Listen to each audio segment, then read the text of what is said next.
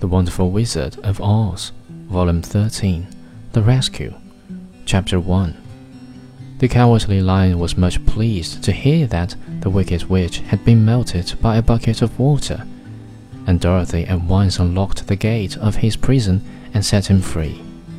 They went in together to the castle, where Dorothy's first act was to call all the Winkies together and tell them that they were no longer slaves. There was great rejoicing among the Yellow Winkies, for they had been made to work hard during many years for the Wicked Witch, who had always treated them with great cruelty. They kept this day as a holiday, then and ever after, and spent the time in feasting and dancing.